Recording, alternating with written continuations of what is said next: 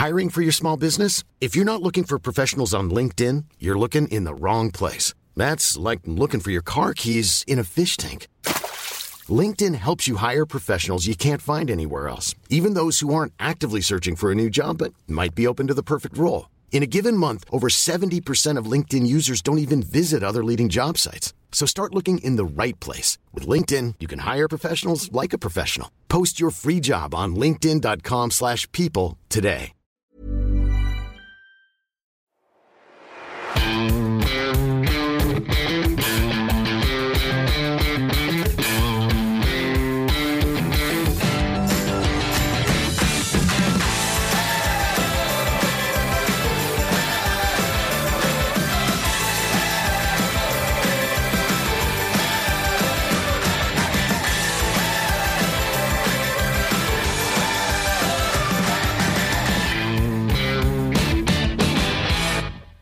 Hallo und herzlich willkommen zu einer neuen Folge des Finanzrocker Podcasts.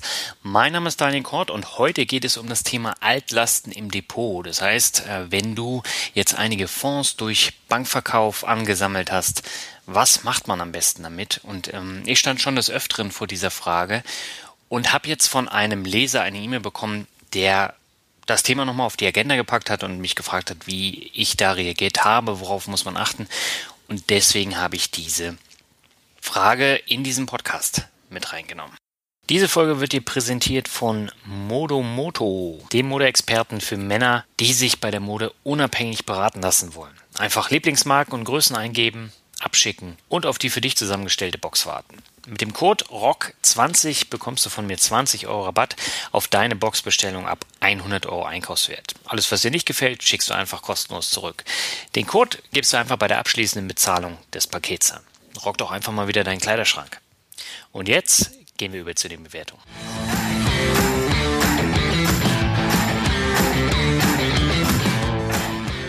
Ja, heute habe ich wieder zwei Bewertungen für dich. Eine ist sehr kurz, eine ein bisschen länger. Beginnen möchte ich mit Mike aus dem Osten.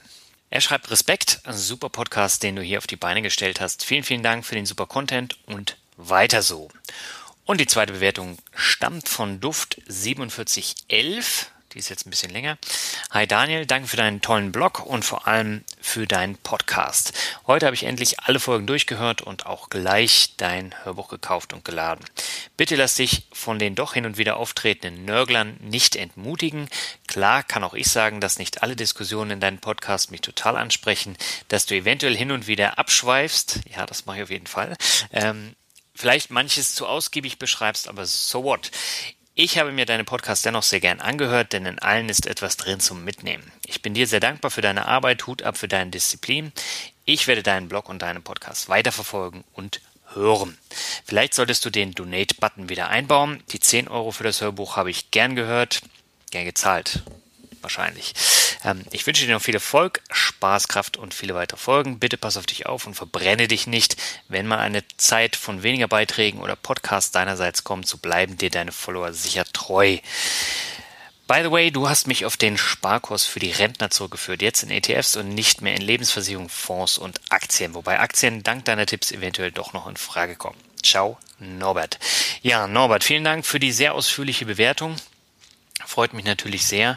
Und ähm, ich versuche dran zu bleiben. Gerade jetzt mit dem Jobwechsel ist das natürlich ein ähm, bisschen schwieriger, aber ähm, ich versuche es jedenfalls und sage jetzt mal, legen wir los mit der Folge.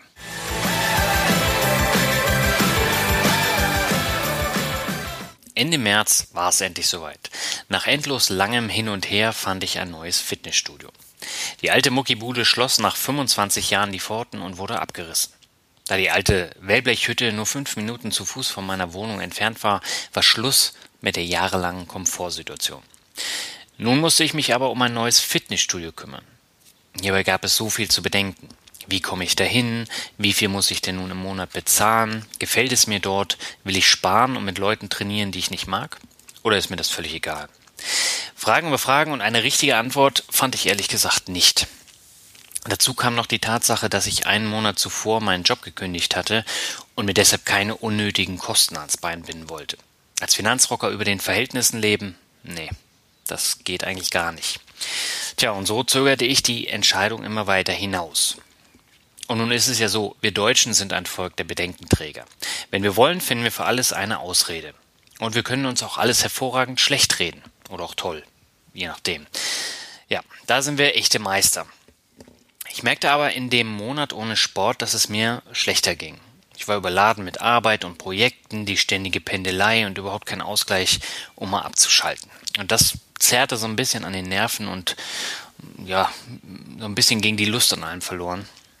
Und nach vier Wochen machte ich dann doch einen Termin in einem sogenannten Health Club. Und das ist eins der teuersten Studios in der Hansestadt. Vorteil ist hier, aber es liegt zentral am Bahnhof. Das heißt, egal was jetzt kommt, ähm, wo ich jetzt jobmäßig hin muss, es liegt nach wie vor zentral am Bahnhof und ist ähm, gut erreichbar, auch ohne Auto. Und ähm, selbst wenn ich jetzt einen anderen Job in Hamburg gehabt hätte, dann wäre es trotzdem noch zentral gewesen. Jetzt ist natürlich die Frage im Raum, warum ich da jetzt hingegangen bin, wenn ich nicht so viel Geld ausgeben wollte. Und hier hatte ich ähm, den Vorteil, dass der Besitzer des alten Studios mit einigen ausgewählten anderen Fitnessclubs einen Deal vereinbart hatte, der sich monetär zumindest im ersten Jahr ordentlich bemerkbar macht. Und so musste ich dann nicht mehr zahlen als vorher, hatte aber leider einen Zweijahresplan an der Backe. Das heißt, ähm, dieser, dieser Vertrag, ähm, der war nur so günstig, weil ich ihn für zwei Jahre abgeschlossen habe. Aber Vorteil ist hier, deswegen auch der Name Health Club, es ist eins der wenigen Studios mit Schwimmbad und Sauna und das war so ähm, die Sache, die mir persönlich wichtig war, weil das alte eben das auch hat. Und nach einem Rundgang hatte ich Blut geleckt. Und trotzdem wartete ich nochmal über eine Woche mit der Entscheidung, was, wenn es mir dort nicht gefällt, was, wenn ich mich verletze und nicht trainieren kann. Und was passiert, wenn ich keinen neuen Job finde? Aber irgendwann sagte ich mir, wenn du jetzt nicht anfängst, wird es nie etwas. Also schloss ich den Vertrag ab und seitdem gehe ich ziemlich begeistert immer dahin. Und vor allem das elektronische Zirkeltraining mit äh, der Aufzeichnung der Übungen, der Haltung und der gestemmten Gewichte fasziniert mich immer noch. Ich habe ja in dem Interview mit Lars Robbel auch schon darüber gesprochen. Und ähm, ich kann nach dem Training immer alles über die App ähm, abrufen. Und allein deshalb war für mich die Entscheidung richtig, auch wenn das Missding mein biologisches Alter auf 73 geschätzt hat. Und äh, da war ich dann doch etwas gekränkt. Mittlerweile habe ich aber mit 43 ein annehmbares Alter erreicht. Ich muss jetzt nur noch sieben Jahre aufholen, bis ich dann tatsächlich ähm, im richtigen Alter bin. Ja, und damit bin ich wieder bei der obligatorischen Frage, was hat meine Muckibude nun mit Finanzen und Börse zu tun? Jetzt wirst du vielleicht sagen, nix, oder? Falsch. Das Prinzip, das ich eben geschildert habe, lässt sich hervorragend auch auf das eigene Depot anwenden. Also zum einen, äh, ich habe vier Wochen drüber nachgedacht, ähm, beziehungsweise ähm, hatte dann noch mal eine Woche Bedenkzeit. Und wenn ich so überlege, ähm, wie das damals beim Bankverkauf gelaufen ist, da hatte ich zwei Tage Zeit und habe dann eine Entscheidung getroffen, die das komplette Leben verändert hat. Also wenn man jetzt eine private Rentenversicherung abschließt, ist es ja auf 30 Jahre und ähm, da habe ich mir nicht die Zeit genommen, da mal drüber nachzudenken. Und äh, jetzt, wenn ich ein Fitnessstudio für zwei Jahre abschließe, nehme ich mir vier Wochen Zeit. Und äh, du kennst es wahrscheinlich auch, wenn man jetzt mal überlegt, kaufe ich mir jetzt ein neues Auto, was ist das für ein Auto, bei welchem Händler kaufe ich das, da wird dann ein Brimborium drum gemacht, nur um da 1000, 2000 Euro drum zu, ähm, äh, zu sparen am Ende. Und äh, bei der Geldanlage, da versagt das komplett. Und ähm, das habe ich jetzt eben wieder gemerkt, als ich das Thema Fitnessstudio verglichen habe mit äh, der Geldanlage und in dem Fall eben dem eigenen Depot. Jetzt ist die Grundintention hinter dieser Folge ja die Anfrage eines Hörers, der wissen wollte, was er mit den Altlasten in seinem Depot macht. Das heißt übersetzt, was mache ich mit den ganzen teuren Bankverkäuferanlagen, die ohne Strategie in meinem Depot vor sich hin vegetieren und nicht wirklich wachsen? Soll ich sie halten? Soll ich sie verkaufen? Oder soll ich gar nachkaufen? Und was passiert dann? Passiv in günstige ETFs investieren, Dividendenaktien kaufen, Value-Aktien mit Steigerungspotenzial kaufen. Das ist immer so eine Frage, ähm, vor der stand ich dann auch eine, eine Zeit lang, bis ich dann meine eigene Strategie gefunden hatte. Und ähm, ich hatte auch Probleme, diese, diese Fragen für mich selber zu beantworten, weil ich war ja selbst verschuldet ein sehr guter Bankkunde mit einem florierenden Gebührenumsatz. Und wenn ich sehr gut meine, dann sind da wirklich einige teure Aktien, Misch- und Anleihefonds ins Depot gewandert. Wobei ich einen Teil selbst ausgewählt hatte und dann über einen Sparplan bespart, bis ich dann feststellte, wie viel Geld ich da eigentlich äh, an Gebühren für zahlen muss. Also nicht für den Kauf selber, der war kostenlos, aber die Gebühren für den Fonds, die jährlichen. Andere äh, gab es dann online ohne Ausgabeaufschlag, äh, aber auch da waren die Gebühren sehr hoch und ich hatte sie dann trotzdem gekauft. Und ähm, 2013 war es dann so, dass mein Katastrophendachfonds mir die Entscheidung abgenommen hatte, was ich jetzt damit mache, weil da hatte ich mich jetzt jahrelang mit rumgeplagt, äh, hat viel, hatte viel Geld verloren und dann wurde er liquidiert und äh, die Alternative war jetzt entweder, dass die Bank Anteile eines alternativen Fonds kauft oder dass ich den verkaufe beziehungsweise die Anteile verkaufe und dann selber schaue, was ich mache. Ja, und den, den anderen Fonds, den wollte ich einfach nicht kaufen und deswegen entschied ich mich, äh, alle Anteile zu verkaufen, hatte eine Menge Geld und war ähnlich unentschlossen wie im März bei der Entscheidung für das Fitnessstudio. Ich wusste einfach nicht, was ich mit dem Geld anstellen sollte. Und äh, ich wusste auch nicht, wie ich mir eine Anlagestrategie wirklich zusammenbaue. Und hier, wenn du jetzt mal an den Anfang äh, von diesem Podcast denkst, stell dich mir die Fragen, was, wenn mir meine eigene Strategie nicht gefällt? Was, wenn ich damit wieder viel Geld verliere? Und was passiert, wenn ich wieder so viel Geld zahlen muss, ohne dass ich das mitbekomme? Und ja, jetzt frage ich dich, wie hättest du an meiner Stelle reagiert? Ich habe es mir einfach gemacht und habe mich mal wieder vom Bankverkäufer vollquatschen lassen und er verkaufte mir unter anderem einen der teuersten Fonds, die die Bank anbot, inklusive Depotlagergebühr. Und so sah das Depot dann noch schlimmer aus als vorher, auch wenn ich mir jetzt selbst noch einige Aktien ins Depot legte. Jetzt hatte ich die Situation, die, die hatte ich dann noch relativ schnell, dass meine Fonds nicht liefen, die ich neu gekauft hatte. Sie waren schweineteuer und eine Strategie war immer noch nicht vorhanden. Das führte dann dazu, dass ich unzufrieden wurde und nach einigen Monaten anfing, dem Verkäufer zu sagen, dass mir der Fonds nicht gefällt. Oh, das ist aber schade für Sie, Herr Kort. Aber ich habe eine bessere Alternative für Sie. Und warum hat er das gesagt? Weil er mit einem erneuten Kauf wieder Gebühren wie den Ausgabeaufschlag oder Fondsgebühren anteilig erhält. Und an dieser Stelle bin ich ein letztes Mal drauf reingefallen und du siehst jetzt oder merkst vielleicht auch, worauf ich hinaus will.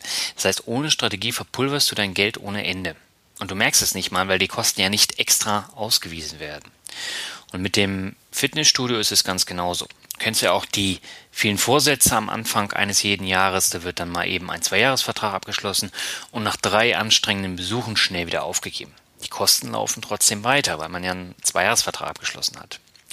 Und ich kenne ein Dutzend Leute, bei denen das ebenso lief. Meistens versuchen sie es dann auch nicht mehr nochmal da Energie reinzustecken. Und die, die Folge ist dann eine hohe Unzufriedenheit. Und dann wird wieder gemeckert und Ursache ist in dem Fall eine fehlende Strategie. Denn man muss sich auch beim Besuch im Fitnessstudio die Frage stellen, was will ich denn mit dem Training erreichen? Wo will ich hin? Will ich abnehmen? Äh, will ich Muskeln aufbauen? Will ich einfach nur gut drauf sein? Äh, Gutes für meinen Körper tun? Was auch immer. Bei mir war die Entscheidung relativ schnell klar beim Fitnessstudio, weil ähm, ich ja durch meine Knie-OP ähm, immer was dafür tun muss. Und ähm, mal abgesehen davon, auch beim Thema Blog und äh, mal geistig runterzukommen, ist das ähm, das zweite Ding. Und Strategie ist dann, Muskeln aufzubauen, ähm, gerade im, im Bein und alles dafür zu tun, dass die Muskeln da gestärkt werden. Ja, und ähm, irgendwann hatte ich dann auch bei meiner Geldanlage meine Lektion gelernt und verkaufte dann alle Fonds, die ich hatte, bis auf einen, den ich immer noch besitze. Mit dem bin ich eigentlich auch ganz zufrieden. Und ähm, ich habe mich dann hingesetzt und eine persönliche Strategie entwickelt. Das kam jetzt nicht von heute auf morgen, sondern es hat auch monatelang gedauert. Teilweise adaptierte ich dann eben die, die Levermann-Strategie, das habe ich ja schon häufiger ähm, erwähnt. Und äh, grundsätzlich muss ich sagen, die Entscheidung, das Fondsammelsurium zu verkaufen, fiel mir eigentlich ganz leicht, nachdem ich mir mal die jährlichen Kosten der ganzen Fonds aufschrieb und daneben die vorhandenen Erträge. Das heißt, man muss es wirklich schwarz auf weiß sehen, um praktisch äh, so, so einen Klick im Gehirn zu bekommen. Weil äh, anders merkt man das gar nicht, wie viel Geld man da tatsächlich ähm, verliert. Mein Vorteil an dieser Stelle war, ich hatte einen Fonds in US-Dollar. Das war übrigens diese, diese schweineteure ähm, Fondsgeschichte. Und äh, der hat den kompletten Ausstieg des US-Dollars mitgemacht. Und so bekam ich allein dreistellige Währungsgewinne ähm, durch diesen Fonds, wobei äh, der selber relativ schlecht lief und auch sehr teuer war. Also ähm, mehrere Prozent im Jahr plus dann diese Depotgebühr in Höhe von, ich meine, 28 Euro. Und ähm, beim nachträglichen Anblick der Summe inklusive Ausgabeausschlag, da, da wurde mir dann wirklich schlecht. Und da habe ich dann die Entscheidung getroffen, nein, Schluss mit dem Mist. Ich muss mich jetzt selber darum kümmern, eine Strategie zu entwickeln, mit der ich mich wohlfühle. Ähm, und äh, ich habe mir dann gesagt, ich verkaufe jetzt alles sofort, nehme die Gewinne mit, die da angefallen sind. Zwei, drei waren konstant im Minus, die habe ich dann gleich mitverkauft und ähm, Daran merkt man eben auch bei so einem Fondssammelsurium steckt überhaupt keine Strategie dahinter. Das heißt, wenn da mal eine Krise kommt, dann stehst du auch nicht dahinter. Und dann kommt die Panik und dann sagst du dir, ja, oh, die Kurse sinken, mein Fonds performt nicht und äh, ich zahle dann auch noch drauf und dann verkauft man es, lässt sich wieder was aufschwatzen und das ist dann halt so ein, so ein Kreislauf. Ja, und ähm, das Geld investierte ich dann nach der Levermann-Strategie in äh, eigene Aktien, die dann die erforderliche Punktzahl erreichten. Diese Strategie nutze ich aber hauptsächlich für kleine deutsche Werte. Die müssen ja dann eine Gesamtpunktzahl von ähm, sieben Punkten erreichen. Die größeren müssen nur vier Punkte erreichen. Ähm, und äh, da kann man halt sehr interessante deutsche Werte raussuchen, weil gerade bei den deutschen Werten findet man im Netz die meisten Kennzahlen auch relativ äh, schnell. Und ähm, wie das System funktioniert, das will ich jetzt hier nicht erläutern. Das kannst du dir ausführlich dann in meinem Blog anschauen und den Link dazu findest du in den Show Notes. Aber zurück zu den Fonds bzw. Altlasten. Es wäre zu einfach jetzt zu sagen, dass du alle Altlasten verkaufen solltest, so wie ich das jetzt gemacht habe, sondern du solltest dir wirklich mal vor Augen führen, wie teuer sind die ganzen Fonds, wie ist die Performance und da möchte ich jetzt nochmal drauf eingeben, weil es eben ein paar Kriterien gibt, nach denen du deine Fonds dann bewerten solltest und dann entscheiden kannst, behalte ich sie, verkaufe ich sie oder wie gehe ich weiter vor. Ja, und äh, die Bequemlichkeit ist bekanntlich der größte Feind der Rendite. Das heißt, du kaufst dir einen Fonds, du lässt ihn liegen und vergisst, dass er dir die Haare vom Kopf frisst. Eigentlich siehst du ja auch gar nicht, dass er so teuer ist, weil die Kosten nicht ähm, direkt sichtbar sind, sondern sie werden ja von den einzelnen Voranteilen dann abgezogen am Ende des Geschäftsjahres. Und über mehrere Jahre gesehen fehlen dir oftmals 10 bis 15 Prozent deiner Rendite. Das heißt, an erster Stelle müssen also die Kosten stehen, da sie langfristig die Rendite schmälern. Das heißt, hier machst du dir einfach eine Liste, da schreibst du die prozentualen Kosten hin. Du schaust mal, wie teuer das jetzt im vergangenen Jahr war. Dann kannst du den Ausgabeausschlag gerne nochmal dazu packen. Den hast du jetzt schon bezahlt, da kannst du nichts mehr dran ändern.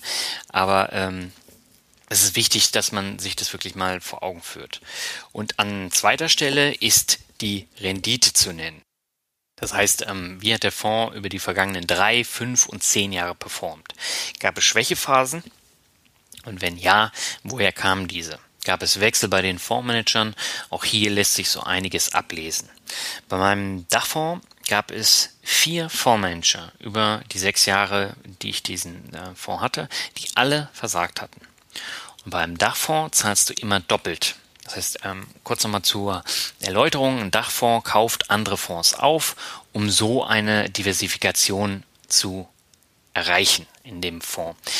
Und ähm, neben den jährlichen Gebühren und äh, dem horrenden Ausgabeausschlag kommen aber noch die Kosten für die einzelnen Fonds hinzu, die auch nicht so leicht zu entdecken sind. Und das heißt, wenn man jetzt ähm, einen Dachfonds hat und der kauft sich äh, einen Aktienfonds, dann kauft er sich ähm, hier noch einen Anleihefonds und die kosten ja alle auch jährliche Gebühren und die werden dann extra ausgewiesen. Das heißt, die ähm, entdeckt man dann immer nicht sofort. Und hier muss man dann wirklich doppelt hinschauen. Das heißt, es reicht nicht, die jährliche Gebühr da zu sehen, sondern man muss dann eben schauen, wie teuer sind die einzelnen Fonds, die da noch drin stecken.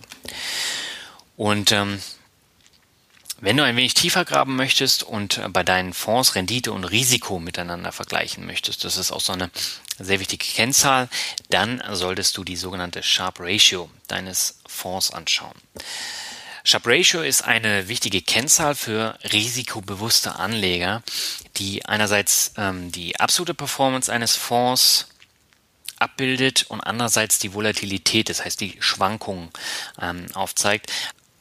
Ja, entwickelt ähm, wurde diese Kennzahl 1966 vom Nobelpreisträger William Sharp, einfach um einzelne Fonds be besser miteinander vergleichen zu können. Und das Ergebnis soll der Wert sein, wie viel Rendite die Anleger pro Risikoanteil erhalten. Das heißt jetzt übersetzt, Sharp Ratio stellt die Überschussrendite eines Fonds gegenüber einer sicheren Geldanlage unter Berücksichtigung der Schwankungsbreite des jeweiligen Fonds dar. Das klingt jetzt wieder nach Börsenchinesisch, ist es ähm, zu einem gewissen Teil natürlich auch, aber ähm, das Prinzip ist relativ einfach und ähm, die, die Sharp Ratio kannst du dir bei einigen Fonds ähm, auch anschauen.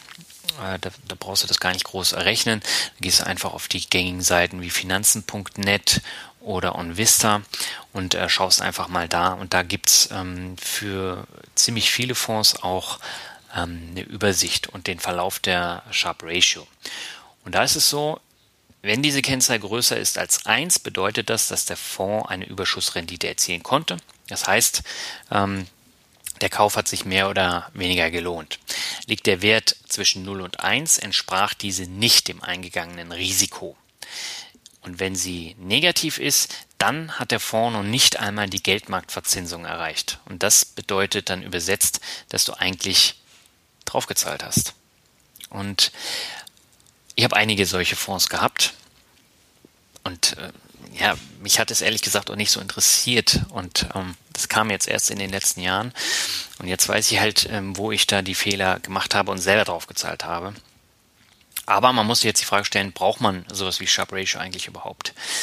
Und hier äh, muss ich sagen, nicht immer, denn eigentlich eignet sich diese Kennzahl in erster Linie für aktiv gemanagte Fonds, einfach um eine Legitimierung für die teuren Gebühren zu erhalten, weil ein aktiver Fonds versucht ja immer eine Überrendite zu erzielen das kostet dann Geld, weil einzelne Fondsmanager dann angestellt werden müssen. Und ähm, letztens gab es auch einen Bericht, den packe ich auch nochmal in die Show Notes, wo dann auch nochmal ähm, schwarz auf weiß gezeigt wurde, dass die Fondsmanager viel Geld kosten, aber keine Überrendite liefern. Und das ist dann immer ein Problem.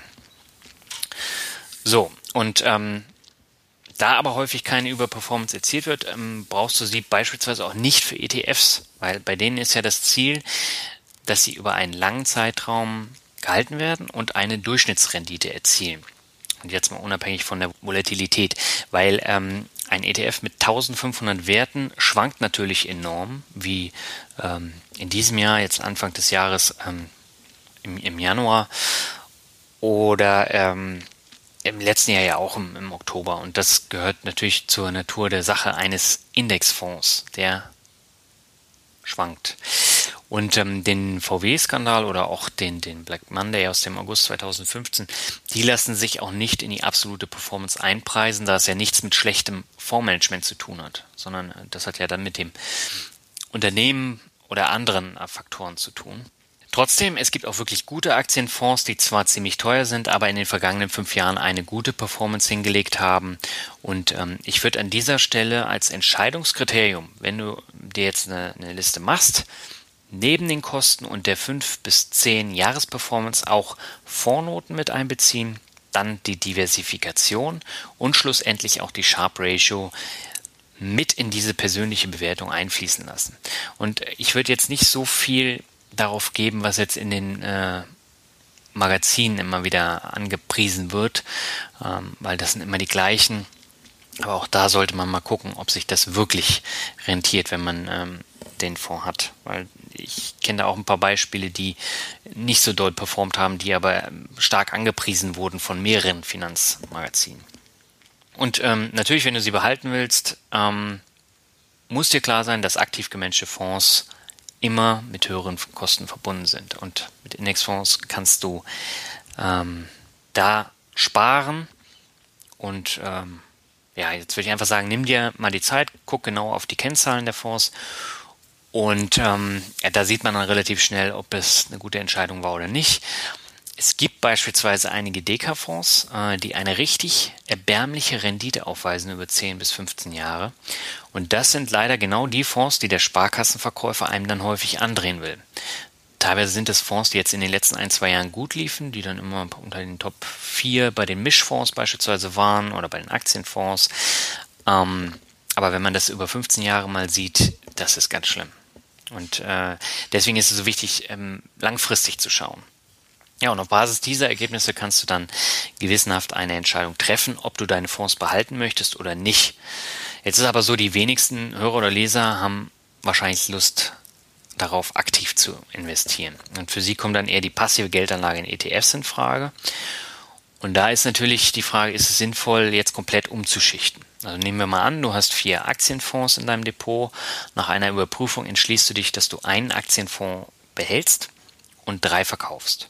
Das spült dann 10.000 Euro auf dein Depotkonto und da solltest du nicht auf einmal das gesamte Geld in ETFs investieren, sondern dann in mehreren Tranchen. Und hier, wie gesagt, ähm, hängt es auch davon ab, welche ETF oder Portfoliostrategie du jetzt fahren möchtest. Also es gibt ja die eine ETF-Strategie, die zwei ETF-Strategie mit dem World und dem Emerging Markets. Man kann aber auch vier oder mehr nehmen. Das hängt dann äh, immer davon ab, was man möchte. Und wenn man jetzt in, in mehreren Tranchen investiert, bei 10.000 Euro, da ist es dann sinnvoll, dass man auch nicht zu viele einzelne ähm, Indexfonds setzt, weil sonst die Ordergebühren sehr hoch sind. Und äh, du vermeidest halt wenn du das in mehreren Tranchen machst, dass du jetzt komplett in eine Korrektur läufst. Das heißt, du investierst jetzt im Mai und im Juni gibt es dann äh, eine Korrektur, wo das dann alles abfällt und dann äh, sind die 10.000 Euro in den ETFs halt meinetwegen nur noch 7.000 Euro wert und das war halt ärgerlich und deswegen immer alle zwei, drei Monate dann wieder investieren. Und äh, gerade jetzt vor den, vor den Sommermonaten, da solltest du abwarten, was kommt. Denn es gibt ja das Sprichwort Sell in May and go away, but remember to come back in September. Das ist überholt und gerade bei ETFs sollte man darauf nicht so viel Rücksicht nehmen. Nichtsdestotrotz, ähm, man geht auf Nummer sicher, wenn man das in Tranchen investiert. Und äh, in den letzten Jahren war beispielsweise Oktober immer so ein sehr schlecht laufender Monat. Ähm, und daran sieht man halt, äh, diese Regel, die ist jetzt nicht in Stein gemeißelt. Ja, und zu guter Letzt äh, stellt sich natürlich noch die Frage, was du machst, wenn einer oder mehrere Fonds ordentlich im Minus liegen. Ich persönlich sehe es an der Stelle ganz pragmatisch, denn wenn der Fonds teuer ist und schlecht performt hat, würde ich den Fonds sofort verkaufen. Lieber ein Ende mit Schrecken als ein Schrecken ohne Ende. Und mit meinem Dachfonds habe ich viel zu lange gewartet und auch mit anderen Fonds, und je länger du auf den teuren, schlechten Fonds setzt, umso mehr Rendite geht dir am Ende flöten. Und ähm, da sollte man dann eher Nägel mit Köpfen machen, weil ähm, also ich habe ja Jahre gewartet, dass sich das entwickelt. Das hat sich auch ein bisschen wieder nach oben entwickelt, aber am Ende des Tages waren die Gebühren trotzdem da und ich habe einen horrenden Verlust gemacht.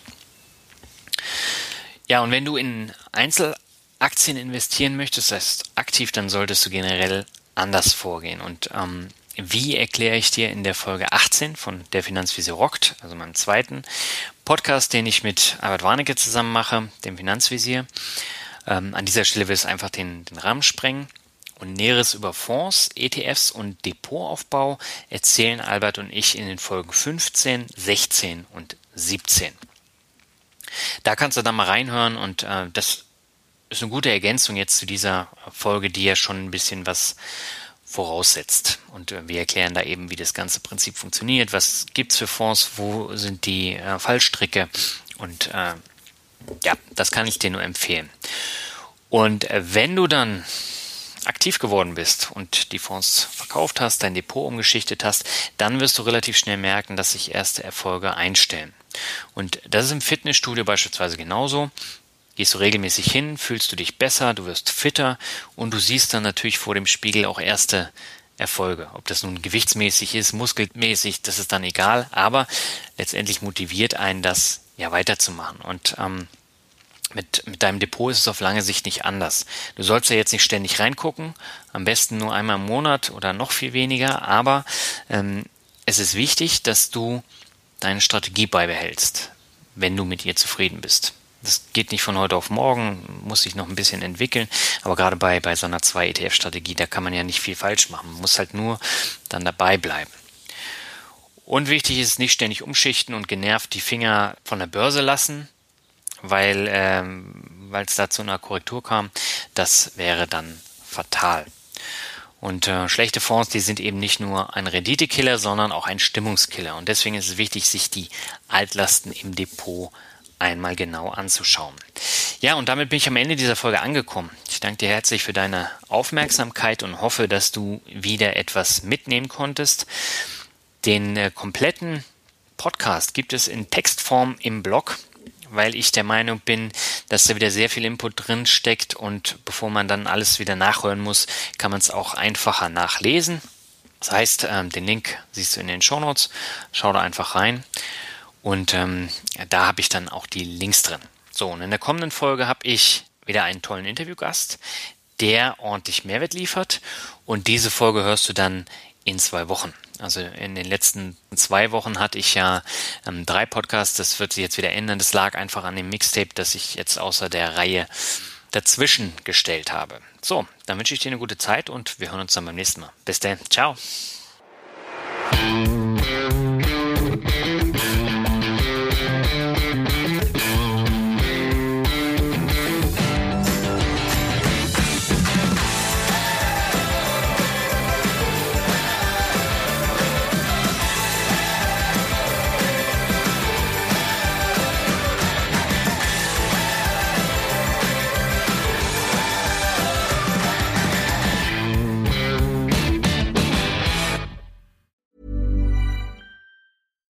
When you make decisions for your company, you look for the no-brainers. And if you have a lot of mailing to do, stamps.com is the ultimate no-brainer. It streamlines your processes to make your business more efficient, which makes you less busy. Mail checks, invoices, legal documents, and everything you need to keep your business running with stamps.com.